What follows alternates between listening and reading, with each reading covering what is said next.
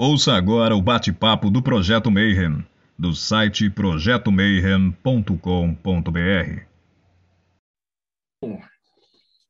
Bom dia para quem é de bom dia, boa noite para quem é da boa noite, boa tarde se você acabou de receber essa notificação do YouTube ou se você está no Catarse já apoiando o nosso projeto, porque hoje a gente vai falar de um livro muito mega foda e, na verdade, para falar de um livro assim que, cara, já devia ter sido publicado há muito tempo, porque eu estou lendo, eu não vou dar, vou dar um spoiler de quem está aqui hoje, porque não sei um convidado, mas eu tenho quatro convidados para a gente falar sobre a Canção Perdida, o livro com os ensaios, os textos, pensamento do Marcelo Mota. E para isso eu com... estamos juntos aqui. Como é que eu vou falar? Abadia, Abadia de Telema junto, Frater Hor, Frater Júpiter, Sororignis, Frater Kif. Como que vocês estão? Sejam muito bem-vindos. Obrigado, Marcelo. Obrigado, Marcelo, pelo, pelo convite aí. Muito obrigado. Cara, assim, antes da gente começar a entrevista, é que você, o Ror já veio, a gente já conversou pra caramba, ele já, ele já se apresentou e tudo, mas assim, antigamente quando era só mato, a gente era meio zoado e a coisa ia batendo papo, né? Para quem está assistindo a gente pela primeira vez, né, o, projeto Meio ele surgiu é, por causa da pandemia. Tipo, a gente não ia ter o simpósio de hermetismo, onde a galera geralmente vai para falar de, de tele, de Kimbanda, Umbanda, tudo. E aí falaram assim, pô, por que, que você não chama a galera para fazer uns bate-papo, umas entrevistas e tal? Eu falei, ah, legal, e quem vai fazer? Eu, o inútil, tem que ser. E aí, 230 entrevistas depois, cá estamos nós. E a primeira pergunta agora que já virou praxe é a jornada de cada um. Né? Então, como a gente está em quatro, eu acho que é mais fácil, a gente conversou antes, vamos fazer por mais antigo primeiro. Né? Geralmente a Ignis seria a primeira, que as damas da frente, mas acho que para localizar melhor a história, melhor contar como é que. Porque está tudo entrelaçado na história de vocês. Então, sejam muito bem-vindos. Frater Kiff, então, qual é a tua jornada? Olha, irmão e amigos, uma coisa que eu sempre exalto é que eu, a primeira vez que eu ouvi falar em Telema foi em 73. Né? foi quando foi publicado o tarô de Crowley, na versão US Games, é, OTO. Então, eu comprei o tarô de, de, de Crowley em 1973 e ali depois eu adquiri é, o livro em inglês tá? e me apaixonei pelo tarô. Então, de 73 até 79 foi assim muito estudo de tarô, o tarô do Crowley propriamente dito. Mas em 79, eu tive a oportunidade de conhecer algum, algumas publicações do Marcelo Mota na livraria aqui do Rio, a Francisco Laici. E aí, em, no final de 79, é, eu fui apresentado ao Marcelo Mota na livraria, porque o seu Francisco Laici ofereceu lá um livro dele, que era é, o Equinócio dos Deuses, em português. E no início, assim, eu fiquei, eu estava interessado muito em Egito na época, né? então eu achei meio estranho aquilo, mas ele falou: ah, conversa com o autor aqui. Eu falei: autor? Mas aqui está dizendo outro autor. Não, mas é o cara que publicou no Brasil. E aí foi muito bem recebido lá pelo Marcelo Mota, ele foi super gentil, explicou, me deu endereço de contato tá? que é o endereço lá de Ribeirão Preto. Tá? E, e aí só fui desenvolvendo uma, uma, uma correspondência com ele, com ele não, desculpe, com a loja Nuit. Adquiri alguns livros, tá? Adquiri o, o serviço de inteligência não sou inteligente e tive algumas cartas respondidas, é, tirando dúvida, aquele negócio todo e só fui mesmo é, é, reencontrar o Marcelo Mota em outra condição, em 1982, quando, depois de muita correspondência com a loja Nuit, não era diretamente com ele, com a loja Nuit, foi então que fui convidado, se eu tivesse interessado em ser recebido na A, aí até Ribeirão Preto. Eu fui até Ribeirão Preto em 1982 e lá na Biblioteca Altino Arantes, tá? por acaso, Altino Arantes, Biblioteca AA, né? eu, aí sim, fui recebido, não só eu, foram mais quatro pessoas, e só que cada um foi atendido de per si. E, mais tarde, fui, é, mantive aí sim correspondência com o supervisor geral, né? insistindo para ser iniciado na OTO do, do, do, Marcelo Mota, e eu fui em 1986. Com a morte do Marcelo em 87, 88, eu recebi uma carta dos Estados Unidos dizendo que tinha passado lá para os Estados Unidos a, a liderança da, da OTO do, do, do Mota, e aí eu desisti. É, na verdade, é, se vocês forem ver, a minha ligação com o Mota foi muito restrita, foi um encontro na livraria, depois um encontro lá em, na Rotinorante para A, depois a iniciação da OTO que ocorreu em Petrópolis, perdão, Teresópolis, e, e nunca mais ouvi Mota, tá certo? Aí, diante disso, eu entro em contato com o principal discípulo dele, que é o Euclides da Serra de Almeida, a partir de 89, e conheço Euclides em 90 para 91. Depois disso, Euclides me aceitou na tá? e comecei tudo de novo. Tá? E mantive contato entre tapas e beijos né, com Euclides. A gente brigou, reatou, brigou e reatou. Ele entrou para o hotel do Califado, eu fui atrás dele. E depois ele saiu, eu saí também. E, e, e, até que em 2006 eu dei uma silenciada geral e passei a, a, um contato mais profundo com ele até 2009. Depois ele foi internado, que ele estava com câncer, não tive mais contato. Eu também não estava mais morando no Rio de Janeiro, estava em Campos. E então é, Euclides morreu. Tá? É, nesse ínterim, a esposa dele passou é, muito material e pediu para que fosse é, feita uma memória do Euclides. E foi feita uma é, com quatro pessoas, compuseram um quatro e um virato para governar a sociedade 91, e depois a gente se separou, entendeu? E eu segui o meu caminho, tá? E mais tarde se aproxima de mim o Or, né, que passa a ser meu instruído, e a partir daí, é, muita coisa é feita. Né? O Or aceitou uma ideia muito interessante, que era a ideia de é, que eu já tinha desde Euclides, que era resgatar o que interessa do Mota, porque todo mundo só fala mal do Mota, que era um megalômano, que era maluco, que era não sei o quê, e eu falei, será que é só isso mesmo? Né? É a mesma situação das pessoas que conhecem Crowley. Ah, o Crowley é isso, é aquilo, é satanista. Mas quem vai estudar o Crowley mesmo vê que isso não tem nada a ver. É, ele era um cara perspicaz, um gênio, e, infelizmente, o que ele quis transmitir não é muito lá popular. Então, a mesma coisa eu considerei do Marcelo Mota. Né? E aí comecei a analisar a obra dele, tá? que é a obra dele, quer dizer, tudo que ele escreveu, aquele negócio todo, mais o que Euclides me passou, mais uma única coisa que o Marcelo Mota me passou, que foi um esquema. Tá? Um esquema da árvore da vida que ele passou. Só isso. A partir dali, tá?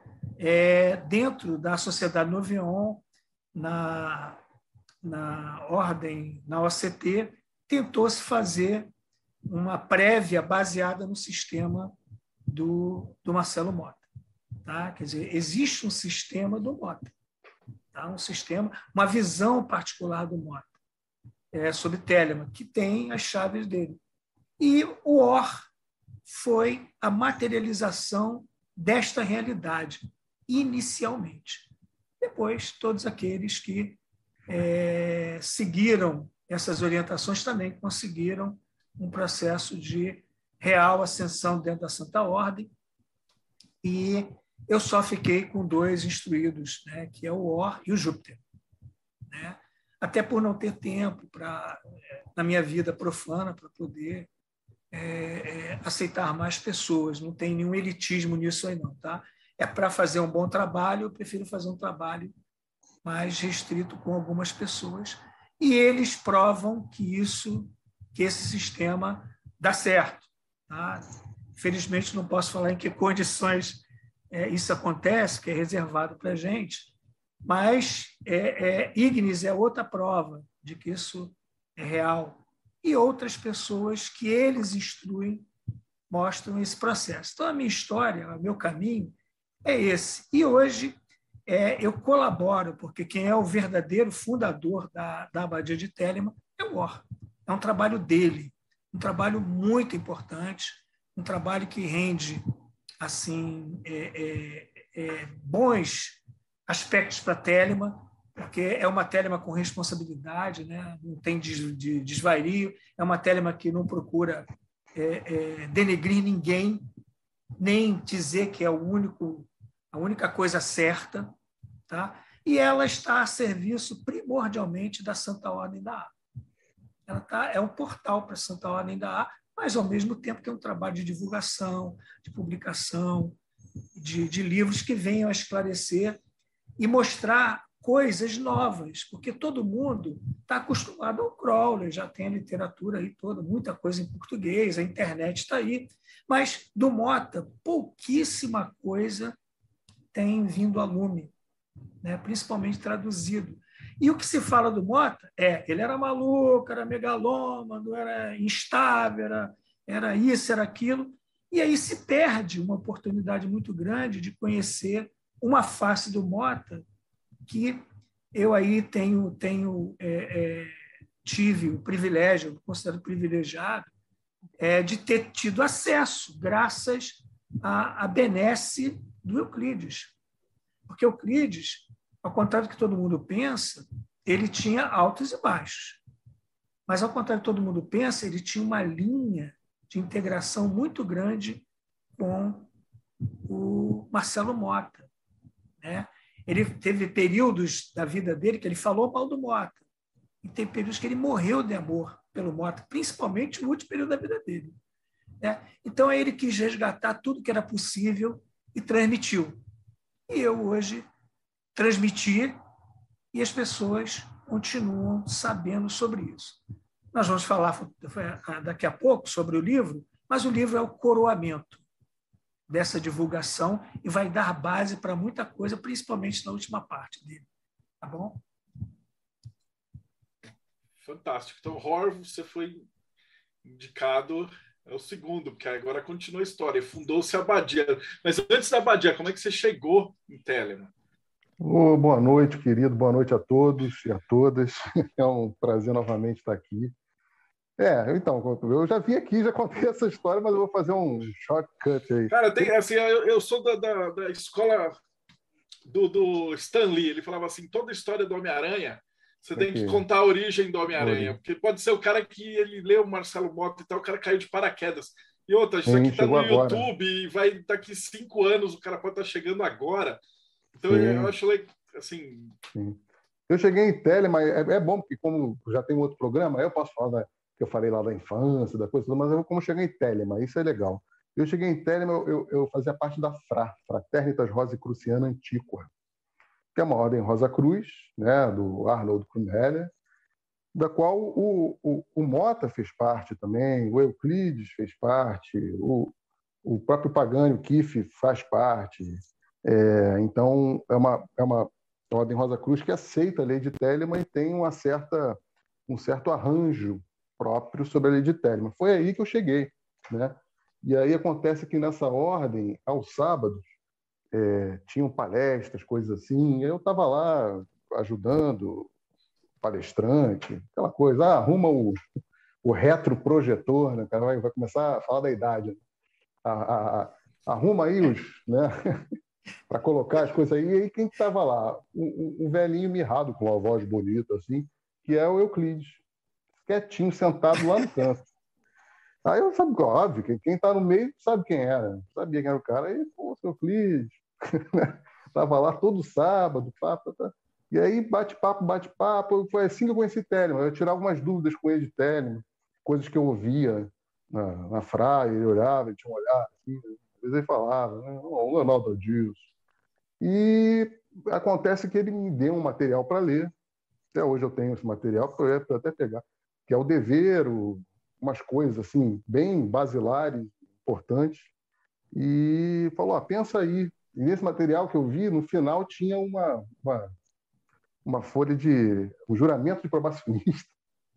E eu, porra, que nem um otário, deixei aquilo passar. Cara. Fiquei pensando, pensando, não, não vou entrar nesse negócio, não. Não vou entrar nesse negócio. Ele morreu, ele morreu logo depois. Morreu pouco, pouquíssimo tempo depois. Eu demorei um tempo, demorei um tempo até me ligar. É, tem um irmão em comum que também é lá da FRA, que também é ligado à Telema, que me, me apresentou o Marcos. E aí começou aquela coisa. Escreve e-mail para lá, e-mail para cá. Né? Eu acho que o que, que eu consegui para o Marco me aceitar foi mostrar esses documentos de Euclides. Olha aqui, isso aqui. Aí ele, ele viu assim, e caramba, essa história toda é, é, verdade mesmo. E aí a gente foi aceito probacionista com o Marco, depois ajudei ele nessa parte da OCT, é, de né, é, soerguimento da fraternidade. Em dado momento, eu não, eu não sou um cara muito de ordens coletivas, sabe? Eu sou eu sou, é, não, não, é muito meu perfil. Respeito, gosto, mas não é muito meu, meu perfil. Aí, quando eu vi que estava acontecendo essa questão, algumas questões, eu resolvi me desligar da OCT e seguir. E aí, no momento que eu tive um, um certo é, avanço espiritual, conversei com o Marco, Marco, vamos, vamos botar o bloco na rua, fazer a, a coisa acontecer e tal. E a gente junto fundou a Abadia de Terem, ele bota na minha conta, mas essa conta ela não é minha, não é coletiva. Inclusive, a Abadia é de todo mundo que está aqui, é, a Sora Orignes, o Frater Júpiter e todos os outros que estão aqui. Não é só, isso não é só meu, não. Nem é meu.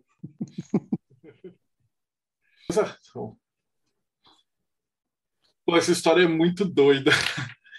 E a próxima, agora, agora sim, desculpa, Sora Orignes, você era para ser a primeira, primeiras damas mas a gente teve que colocar, porque às vezes o pessoal que vem aqui escutar e tal, tipo, não manja nada do assunto, né?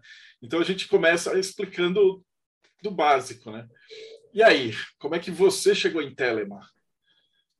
Eu cheguei em Telema é, em 2008 pela Wicca. Só que eu me decepcionei completamente com o Telema. Eu não gostei de Telema. Pelo contrário, eu tive ranço de Telemann, porque a maneira que era passada para gente é, tinha um apelo sexual muito grande. É, era passada de maneira é, colocando em evidência a parte de magia sexual o tempo inteiro, e isso afasta o público feminino, principalmente porque é difícil você ter uma interpretação, vamos dizer, consistente do, do livro da lei logo de cara, né? E o livro da lei é o primeiro que chega a gente.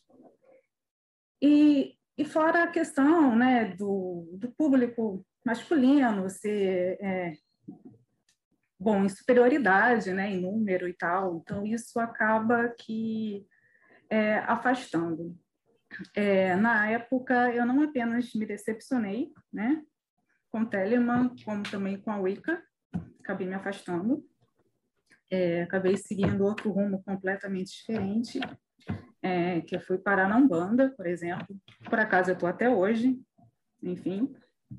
E no meio do caminho, é, reencontrei uma amiga da, da época da Wicca ainda, e conversando com ela tal, e ela me falou sobre o Kallen, que tinha um trabalho do Kallen, que era muito bacana, por que, que eu não ia conhecer, tinha um formato completamente diferente daquele que eu tinha conhecido no passado, e fui lá, fui num, num simpósio que teve, né?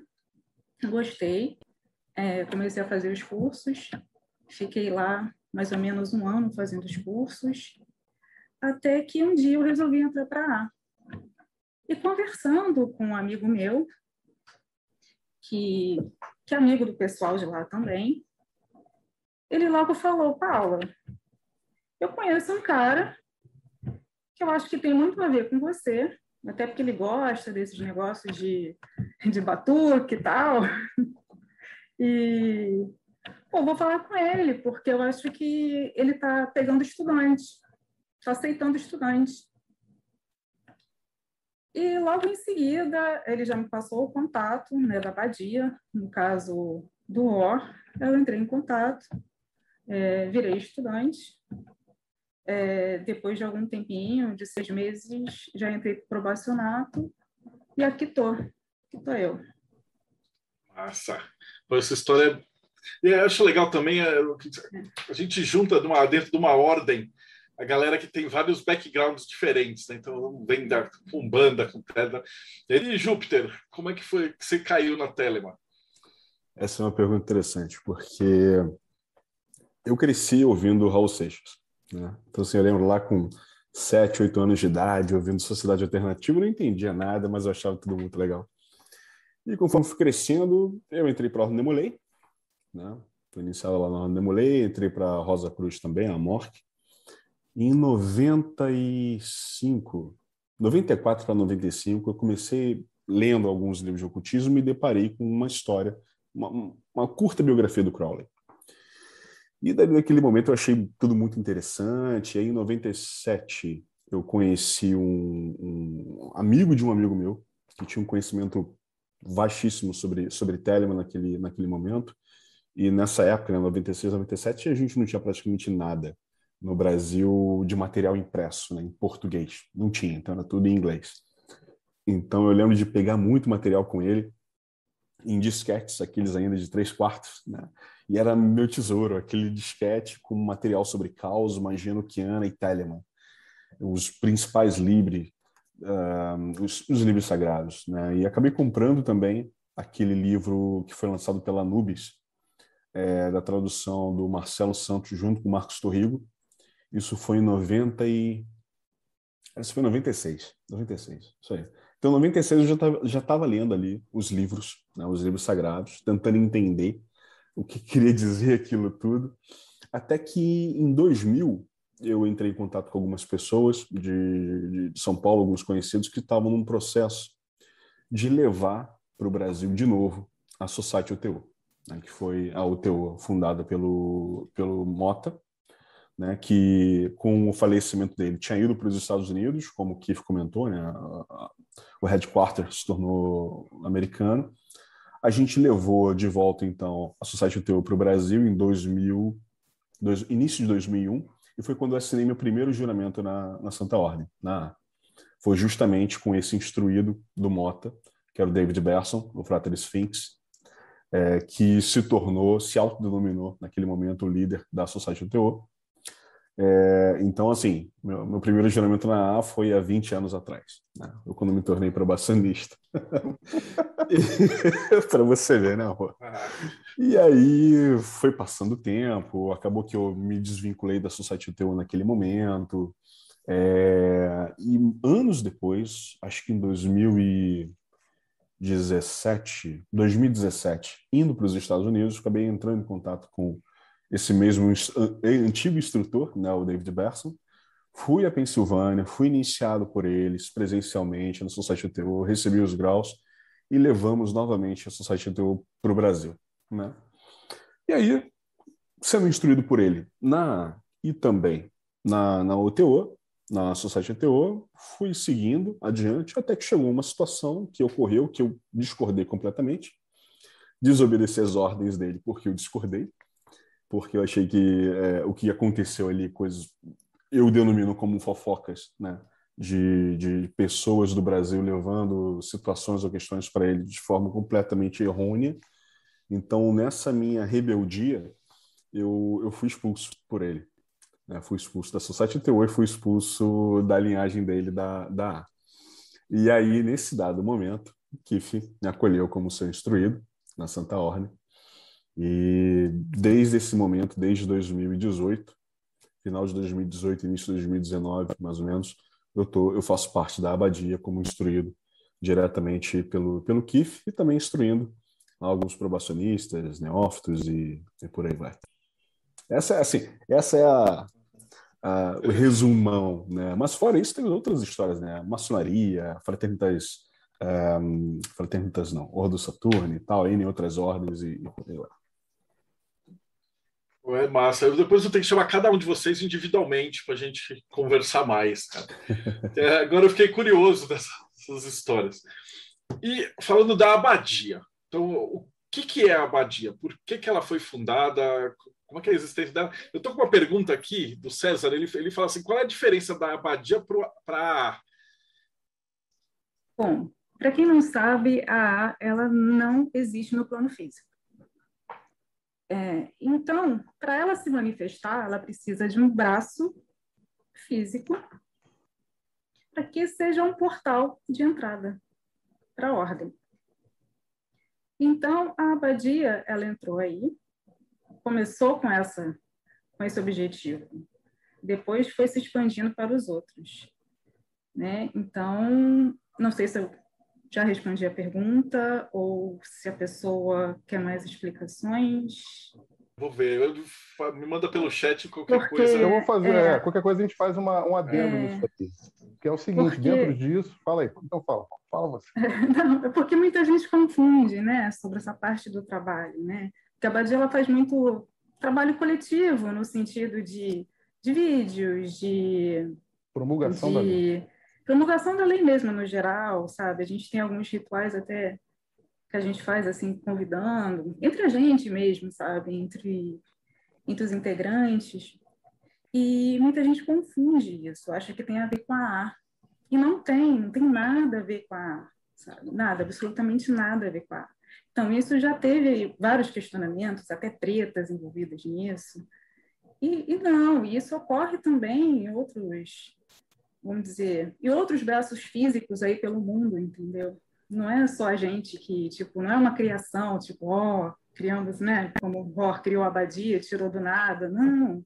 Tem, né, tem, tem, vamos dizer, tem influências, sabe, por aí, sabe? Como a Paula falou, também, né? é, é, é esse braço isso. físico. É esse braço físico que você tem ali dentro, a possibilidade de você, por exemplo, esse nosso livro, que é o objeto dessa live aqui, é o nosso sétimo lançamento. Né? A gente fez é, Chamando os Filhos do Sol, Mota, Bíblia 231, né? É, o comentário, quer dizer, o Bíblia é do Crowley, mas o comentário é do Mota.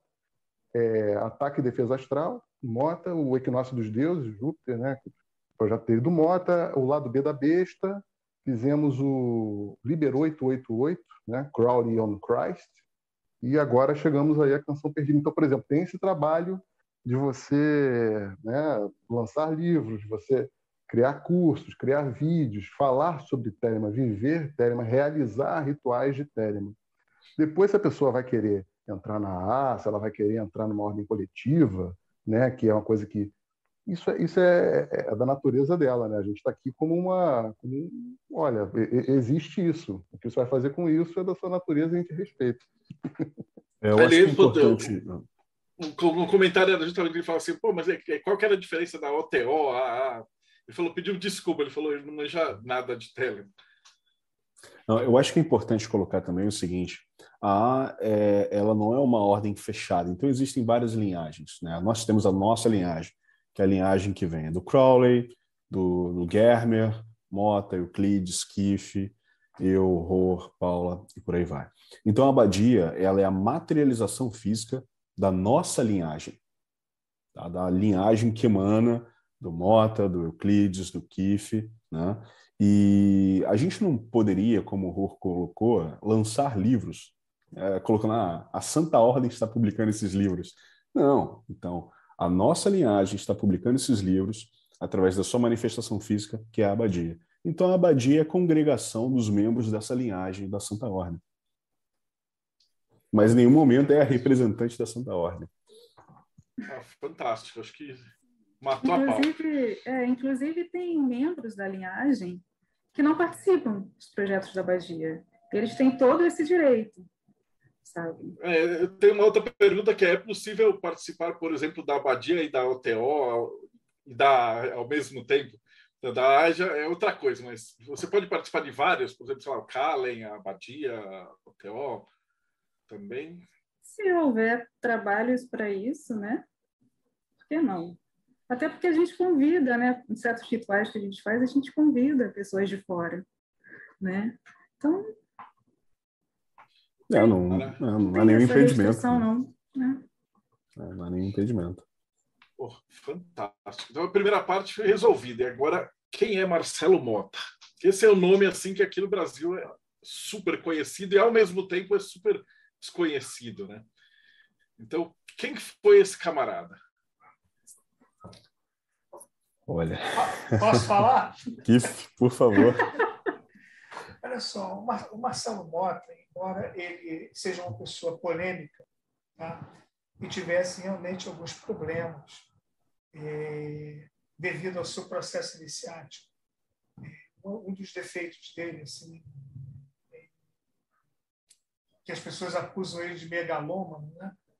é o fato de ele ser paranoico. Paranoico com perseguição. Então, você olha para os anos 60, ele no Brasil, depois da Revolução. Ele achava que o SNI, a CIA, o Mossad estavam de olho nele. Aí eu pergunto para você, qual é a ameaça que o Marcelo Mota fazia a esses instrumentos de, de inteligência? A CIA, por exemplo. O que, que ele ameaçava os Estados Unidos? Né? O que, que ele ameaçava o FBI? que, que ele ameaçava o SNI na época? Não ameaçava em nada. Né? Mas era aquela ideia de perseguição, de que as pessoas estavam de olho nele. Ele morou com, no Rio de Janeiro com um judeu, né? e ele achava que o judeu era do Mossad, espionando ele. Então, um troço assim, meio esquisito.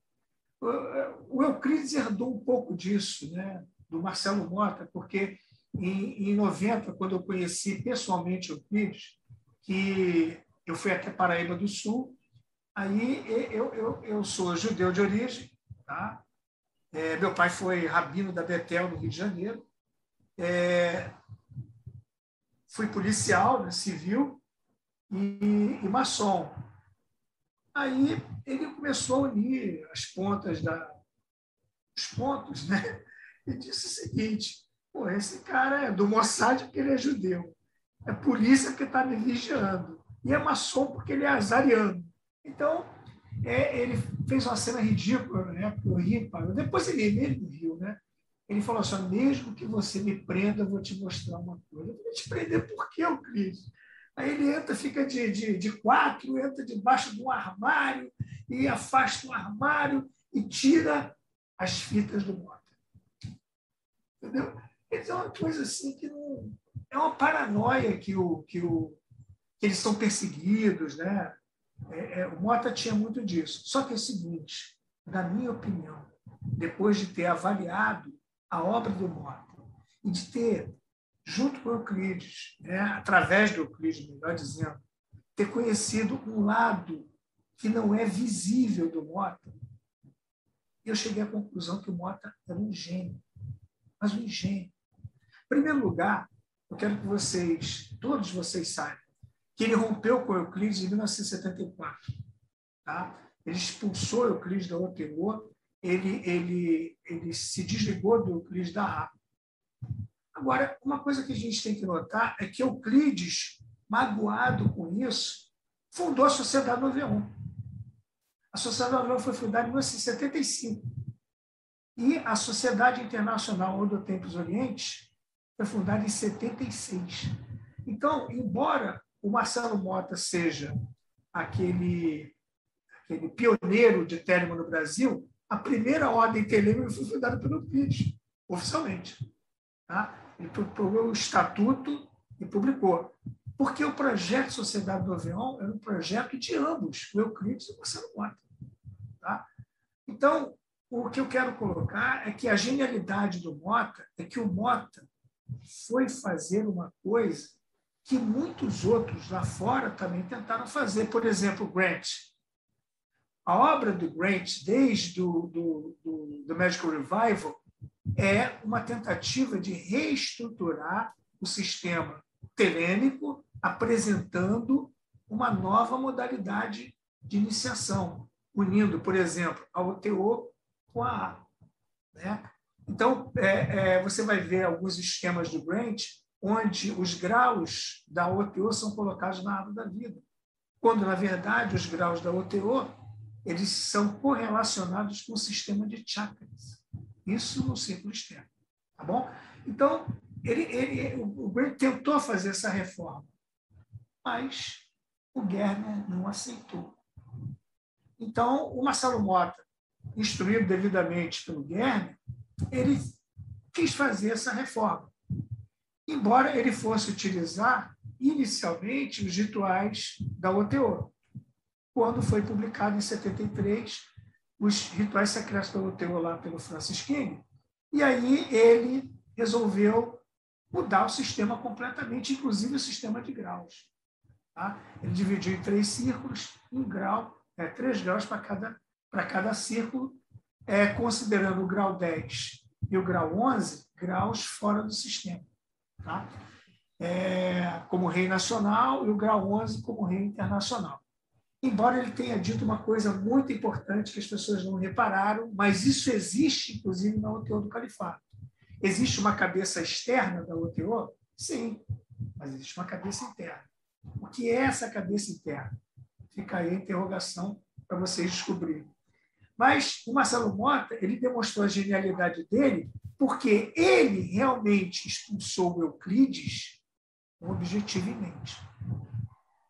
Esse objetivo é que ele iria se jogar, a partir do 1974, numa série de publicações aonde ele é, faria acusações de, de pirataria, considerando ele mesmo como aquele, aquele, aquela pessoa que era o herdeiro da obra do, do, do Crowley, conforme ele afirma nas cartas dele.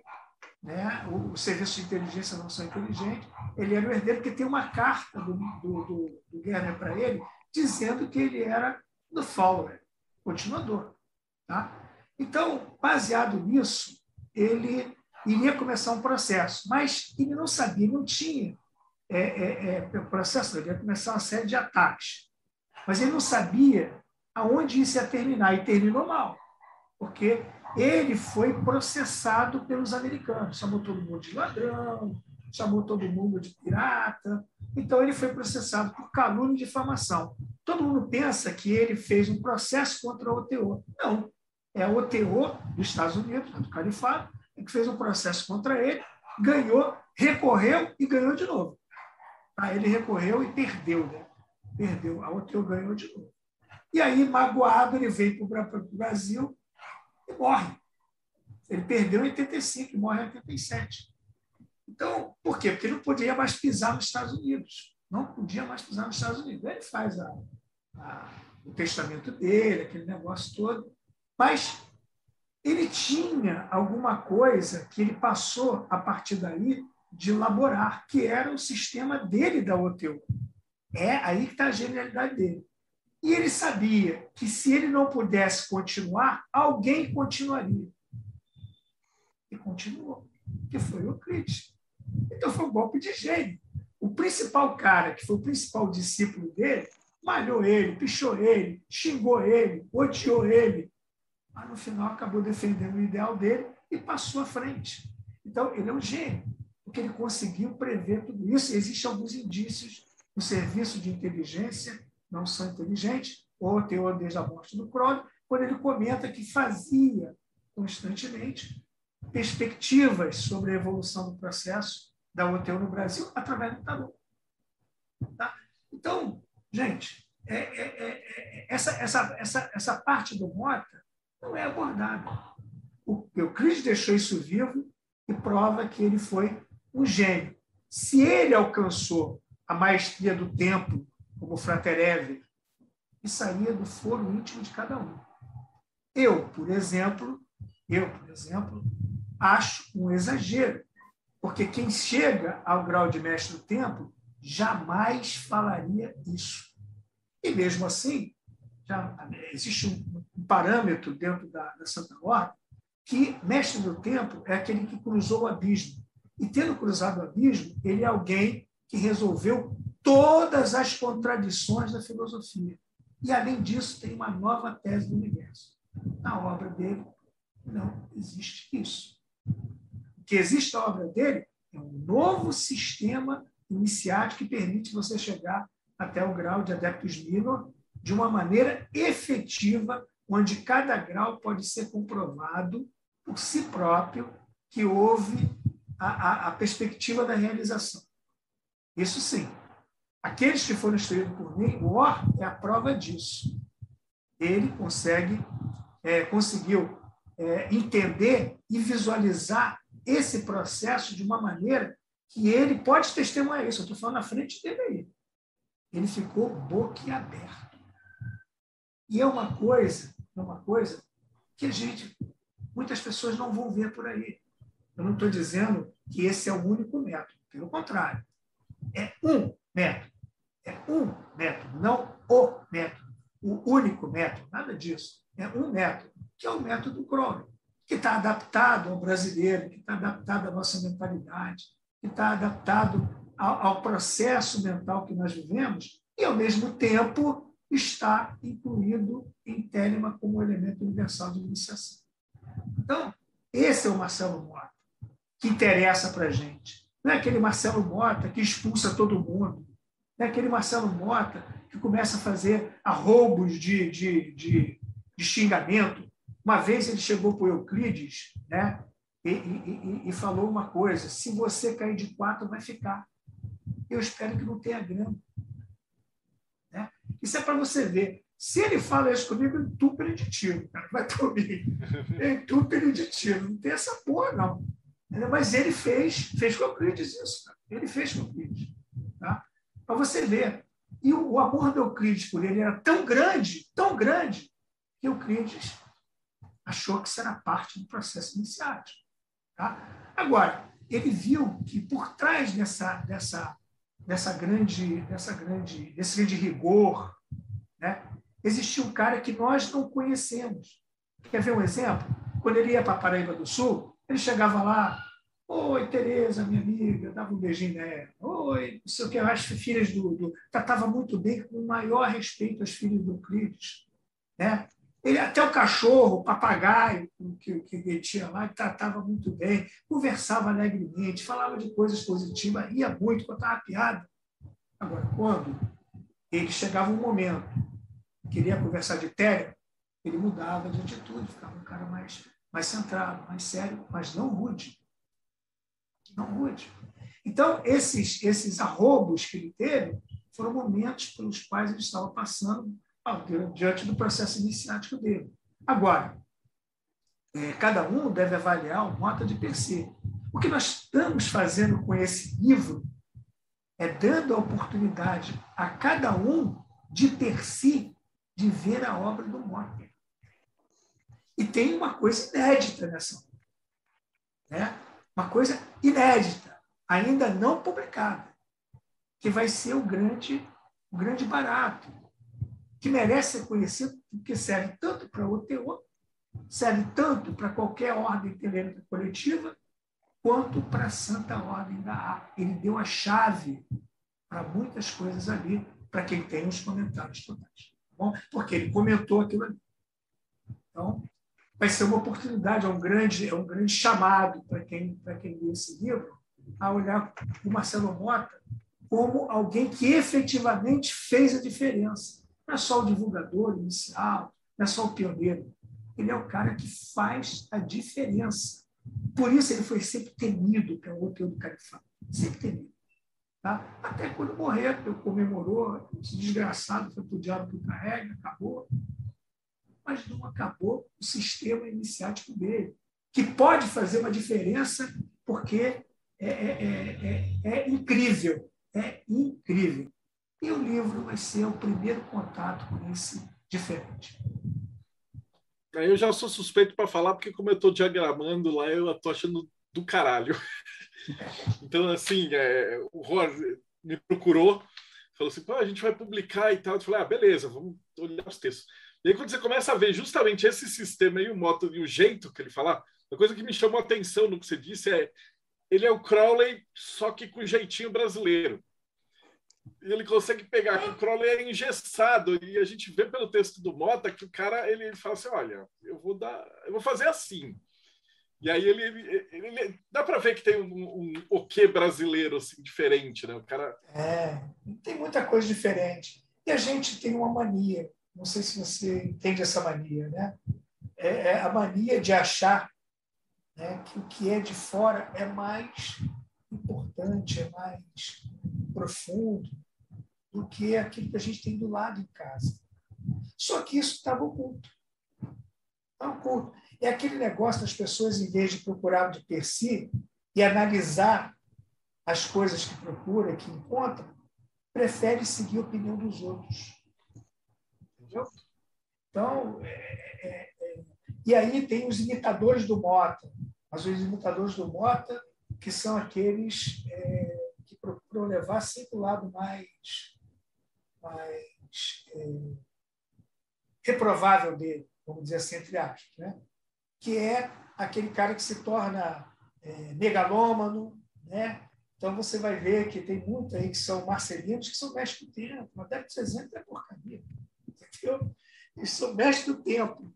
É, eu já, eu, tem, tem gente aí, até pelo mundo, que é ipicíssimos, cara. Eu não sei o que o cara está fazendo aqui. Mas, é, é, é, ah, mas o Crowley chegou lá. Pô, mas o cara era um profeta. Então, vai querer, daqui a pouco vou virar. É, é, é, não tem aquele que imita Jesus aí, o Henrique Cristo? Né? Então, daqui a pouco tem um monte de Henrique Cristo dentro da, de Telema também, que é os caras que querem ser o máximo. Né? Como se graus. Né? Essa é uma grande coisa que eu quero dizer para todos. Graus na Santa Ordem da A é tipo de trabalho, não é hierarquia. Se você é um probacionista, se você é um mestre do tempo, né? entre aspas aí, é, qual a diferença entre o outro? É o cumprimento de orgalhos e o cumprimento das tarefas. É a única diferença. Não tem o mestre do templo é maior do que o probacionista. Não é. O trabalho probacionista é um, o mestre do templo é outro. São tipos de trabalho. Essa confusão é dada principalmente quando o Crowley vai publicar lá é, mestre, o, o, o adepto VVVVV, o mestre do tempo VVVVV, o, o, o, o adeptus é, começa a botar um monte de grau, aí o cara quer imitar. O Marcelo Mota fez isso. Ele fez isso. Mas é pura imitação. Tá? Na realidade, a Santa Ordem da A é uma ordem onde você adquire paulatinamente consciência. Tá? E aí você vai vendo, conhecendo certas coisas que o Cris guardou, tá? guardou, você vai conhecendo uma face do Mota não era conhecida. É essa uma das tarefas que a abadia de Telema tem. Mostrar para as pessoas que existe um, legado, um legado brasileiro, não da Santa Ordem, mas de Telema. A Santa Ordem usa. Mas existe um legado que também pode ser coletivo. Talvez sejamos brindados com isso no futuro, mas vamos ver. Tá?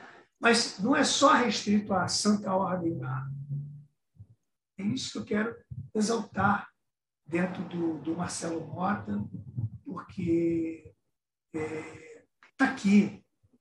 Ele escreveu muito mais em inglês do que em português. Mas olha a oportunidade que está se tendo com a publicação desse livro. Está colocando ao alcance de todos. É isso que eu queria dizer sobre, sobre o Mota.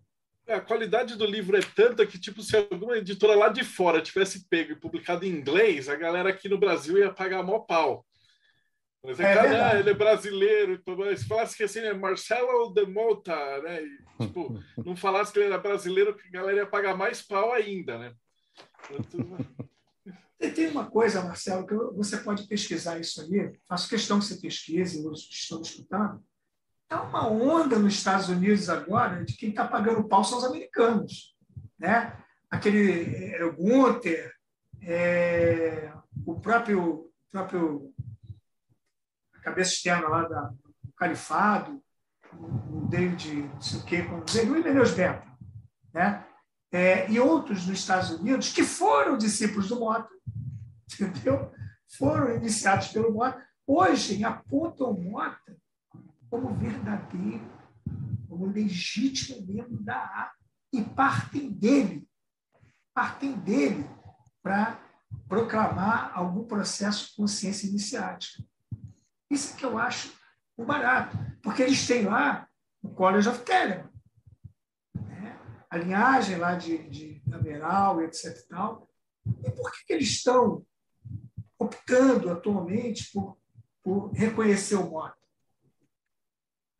Eles só dizem que o Mota não tem autoridade nenhuma na UTO. Tá? Fora isso, o Mota está mirando lá. Bam, bam, bam. Que eu acho até muito justo. Para você ver, eles estão valorizando. E você falou uma coisa fantástica, Marcelo. Fantástica. Peraí, Cliff, acho que você se mutou sem querer. Se mutou. Se mutou. Uh. É, ele se mutou. Ixi, oh. Logo na hora da coisa fantástica. É, na hora da coisa fantástica, ele se mutou. Isso aí. É, acho que ele não percebeu que ele tá, tá mutado. Não. Eu falei, cara, isso acontece, é, é toda a gravação. A hora que o cara vai falar assim, tipo, esse é o segredo do livro. Deixa eu ver se ele consegue se desmutar. Ai, tá vendo? Tá me escutando agora? Agora sim. É, a hora que você ia dar os segredos, isso que você falou é importante. Uf. Não, o importante é o que, o que eu falei que eu concordo com você. Você foi muito preciso no que você falou. Se tivesse alguém publicado isso em inglês nos Estados Unidos, na Europa, esse livro, com a informação que ele tem, rapaz, tem um monte de brasileiro que estaria batendo cabeça, é, como você falou, pagando pau, porque seria um marco, um must. Né? Foi publicado nos Estados Unidos, Marcelo mas no Brasil a gente tem essa oportunidade. Então temos que valorizar isso. E a gente não pode esquecer que a Abadia, como um todo, está fazendo esse trabalho incrível. Tá? E como a, como a Sora Ignis falou, a Abadia é um portal, mas é também uma, um local de reunião de telemitas, não só da. O cara pode não ser da. Né? Então, é, é, é, são telemitas que estão ali trabalhando em prol de uma disseminação correta, de qualidade da lei de terra. É isso que eu queria dizer. Fantástico. E deixa eu ver, quem, quem de vocês ficou responsável por organizar os textos? Eu ia falar assim, como é que foi o processo de pegar? Estava manuscrito, estava datilografado, porque esses textos são da época que não tinha internet, a nada dessas coisas, né?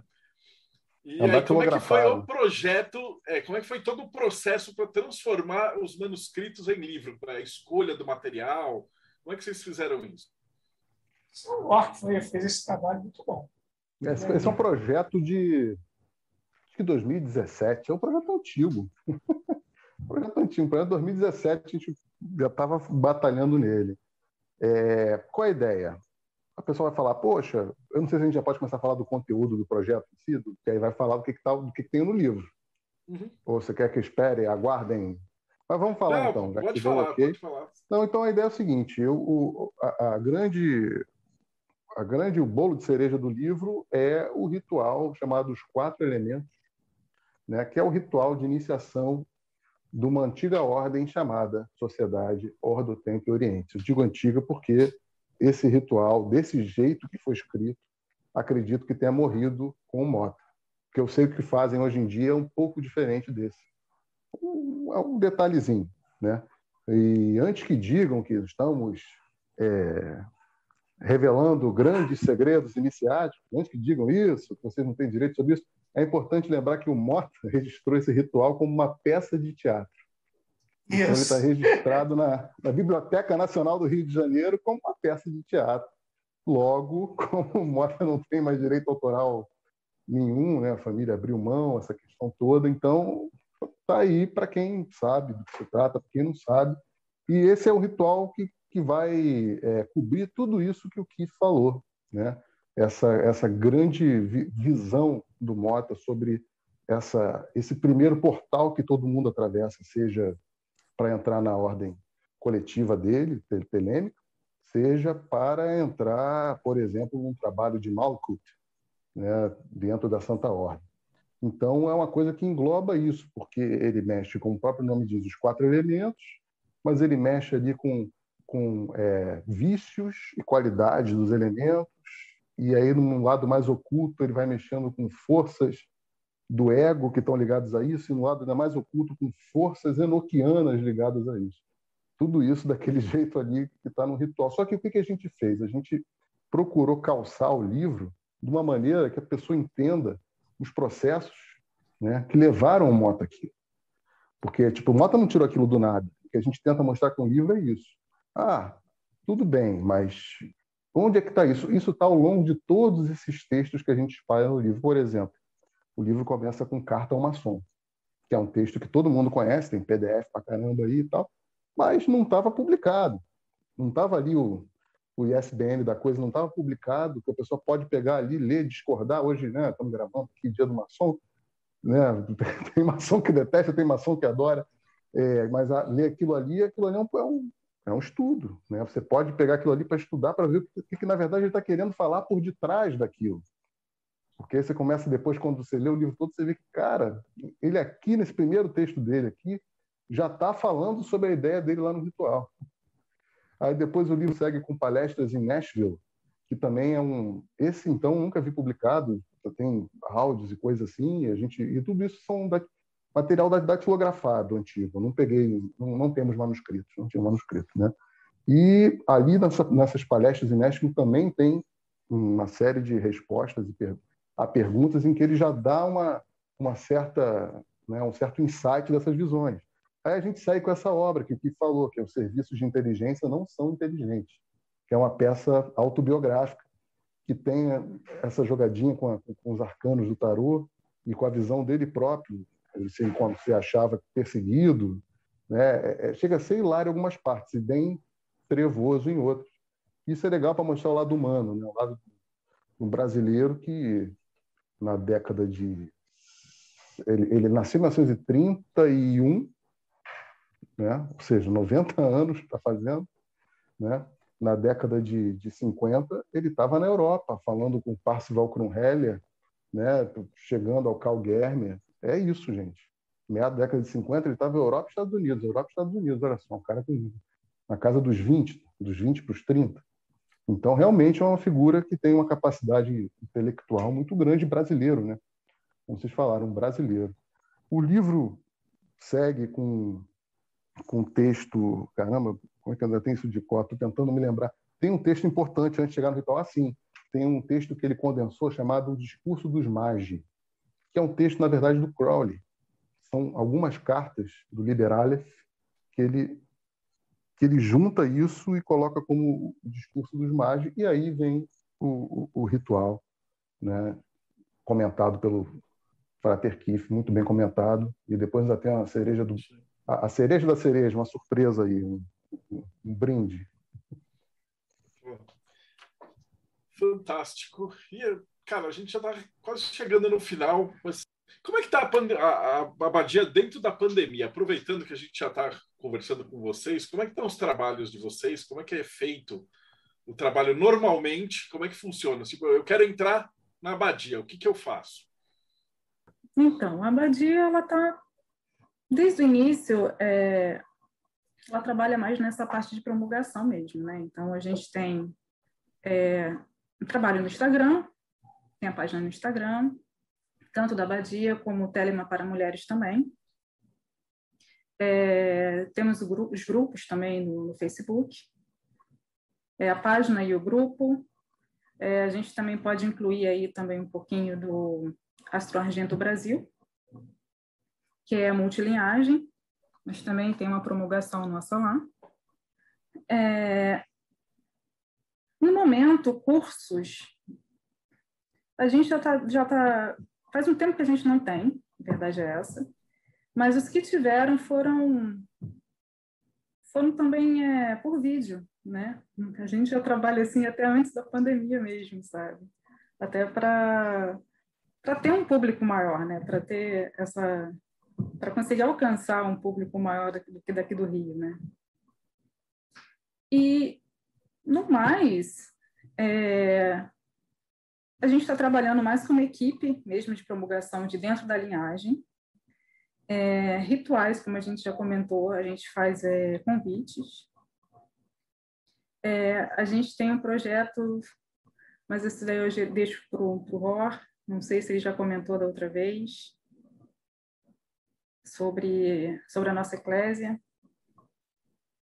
que isso também tem uma coisa que está sendo aos pouquinhos sendo feito, que isso daí já é para uma galera que não que pode ter a ver com a A, mas geralmente o objetivo não é não é esse, é pegar uma galera que não está não tá afim de entrar para A e também não quer saber de Otto, sabe? Que é uma proposta é completamente diferente. Também. Sim, tem o projeto do Júpiter. Aí o Júpiter vai falar do projeto dele. E, e é isso. É, então, nessa parte da pandemia, continuamos, né, via, via vídeo, via promulgação de internet mesmo, sabe? Talvez a gente consiga abrir cursos e tal, mas como eu acho que esse modelo deu certo, está dando certo para todo mundo, né, para todas as áreas, para ser sincero, né, profissional, enfim. Então, talvez a gente permaneça também desse modo. Fantástico. É. Para quem está escutando, os links que ele, eu vou pegar depois com o Ror vão estar tá todos aqui na descrição do vídeo. Júpiter? É, só fazendo uma, um adendo ao que a Ignis falou, alguns meses atrás também nós realizamos alguns workshops online, algumas palestras. Frater Tete apresentou uma palestra sobre meditação. Eu falei sobre Imagino Oceana também, acho que foi uma palestra de umas duas, duas horas e pouca. E, e assim a gente vai levando. Né? Acaba que atualmente a gente está bem, nós estamos bem mais focados, além da divulgação, como a Ignis e o Ror colocaram, nós estamos bem mais focados no fortalecimento da nossa linhagem também, porque nós temos vários instruídos, né? É, como sempre, assim, nenhuma linhagem tem muitos instrutores, né? Porque a gente começa ali no estudante, e já vai afunilando para chegar para o acionista, funila mais ainda para chegar neófito. Então a gente acaba dando mais atenção agora, nesse momento, para os trabalhos que são, estão sendo gestados como a eclésia, né? aos nossos instruídos, a, a, expansão da nossa própria linhagem e a correta instrução, como o próprio Frater Kiff colocou antes, né? a gente preza muito por essa instrução de qualidade, é muito importante para a gente. E, como a, a Ignis também colocou, e o Frater Kiff também deu ali um, uma alfinetadinha, né? nós temos um projeto em que em breve chegará ao Brasil. Nós estamos começando aqui na Europa, em breve chegará ao Brasil, que é o projeto inicializado e, assim, planejado pelo Guermer, pelo Frater Saturnus, dado prosseguimento pelo Mota, Euclides, Kiff, e agora eu estou colocando um pouco mais de esforço ali também, que é, é uma reformatação da antiga OTO, eu não vou dar nome de nenhum hotel, porque é da antiga hotel, da original, daquela que Crowley lá atrás falou, ó, a gente tem que reformular isso daí para adaptar ao novo EON, a lei de Telemann, né? utilizando o sistema eh, gestado pelo Mota.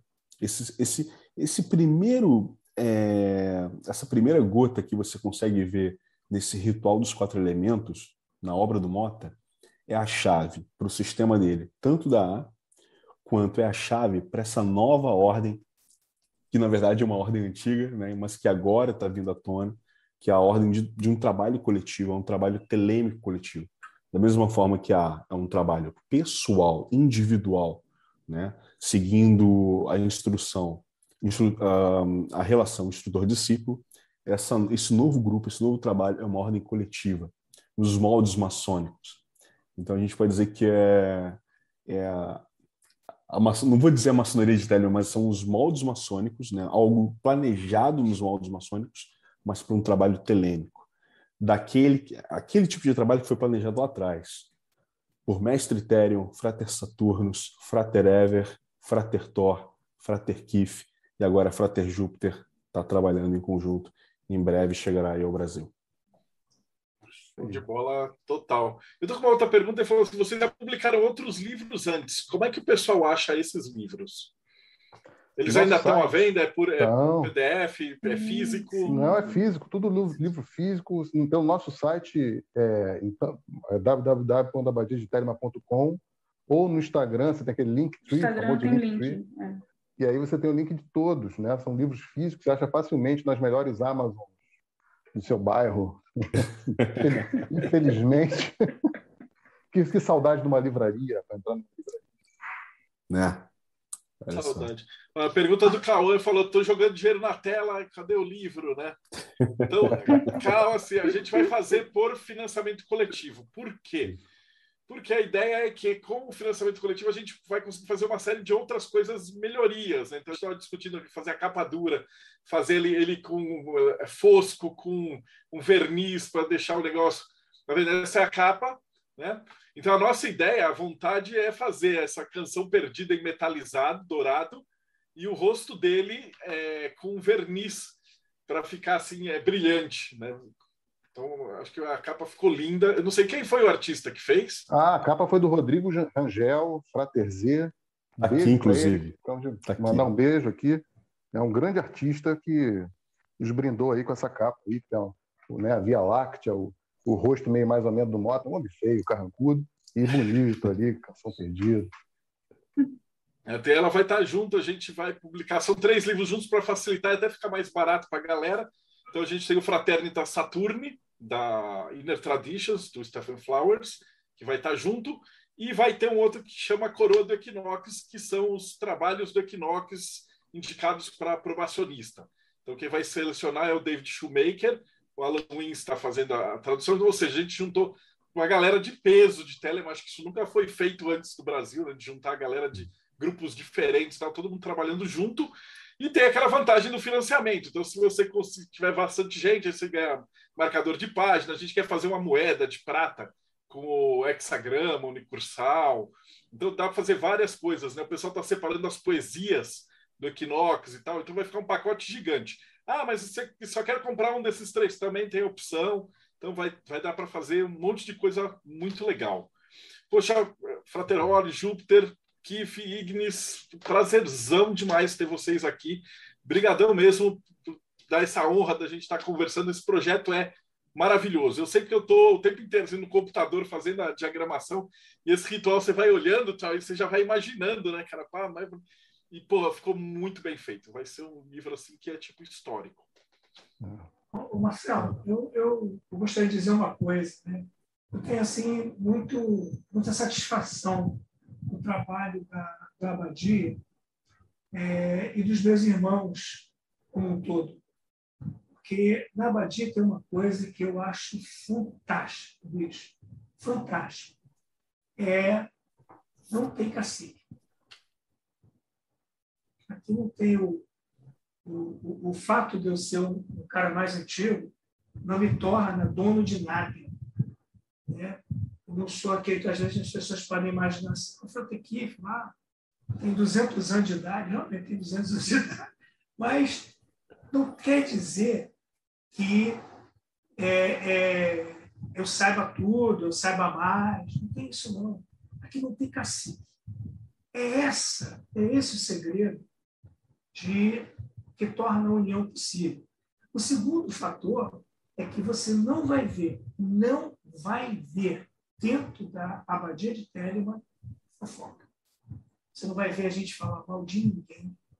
Não, a gente não perde tempo nisso. Tá? Você não vai ver a gente pichar e desvalorizar o trabalho de quem quer que seja, de qualquer outra linhagem, porque eu acho, e acho que todo mundo concorda, é que existe muito mais que nos une do que o que pode nos dividir.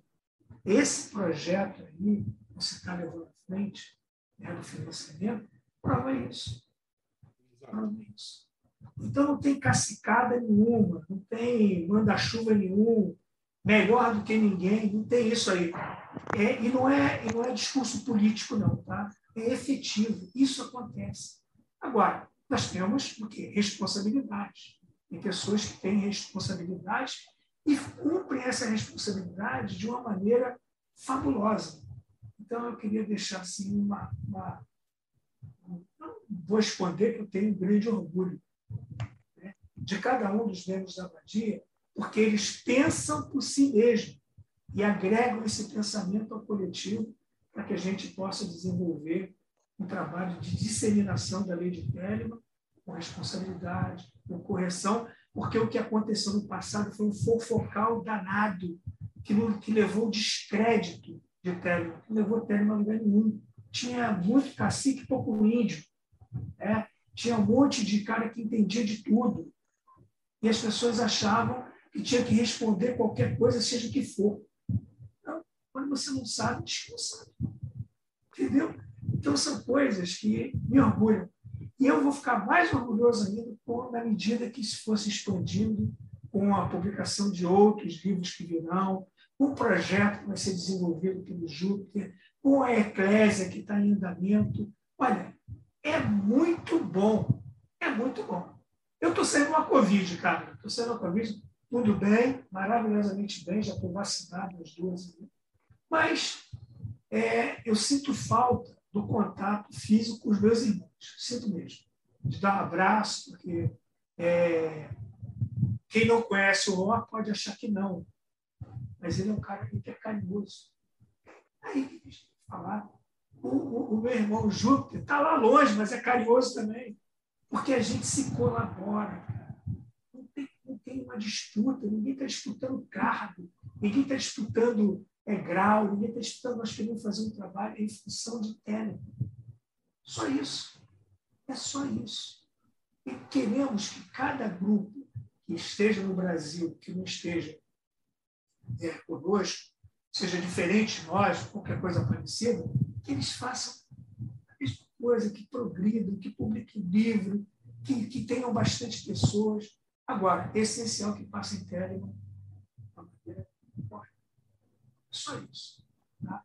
Então, esse é o grande segredo aí desse, desse, desse momento de ápice, é o momento agora de publicação desse livro, né? nesse projeto em que você nos deu a oportunidade. Muito obrigado a você. Tá? E, e vamos lá. Eu estou entusiasmado e ansioso. Estou ansioso. Se quiser saber, estou ansioso para. Eu agradeço pela, pela procura com esse primeiro horror, mas, putz, depois com certeza o Júpiter vocês vão ter que voltar aqui para falar desses projetos da OTO. Aí eles têm o projeto Telema é, para mulheres e, putz, eu quero voltar a falar, trabalhar bastante com a Badia. Obrigadão de coração por vocês terem vindo e valeu mesmo, galera. A gente que agradece, um brinde. Exatamente. Né? A Diamond Editora agora também é, é a Badia, estamos todo mundo junto, misturado. e estamos aí. E pode deixar que, do, do, ponto de vista do que eu puder fazer, o livro vai ficar show de bola mesmo, cara. Então, para você que acompanha a gente até agora, então não esquece, dá like, segue o canal e a gente se vê no próximo Bate-Papo Mayhem.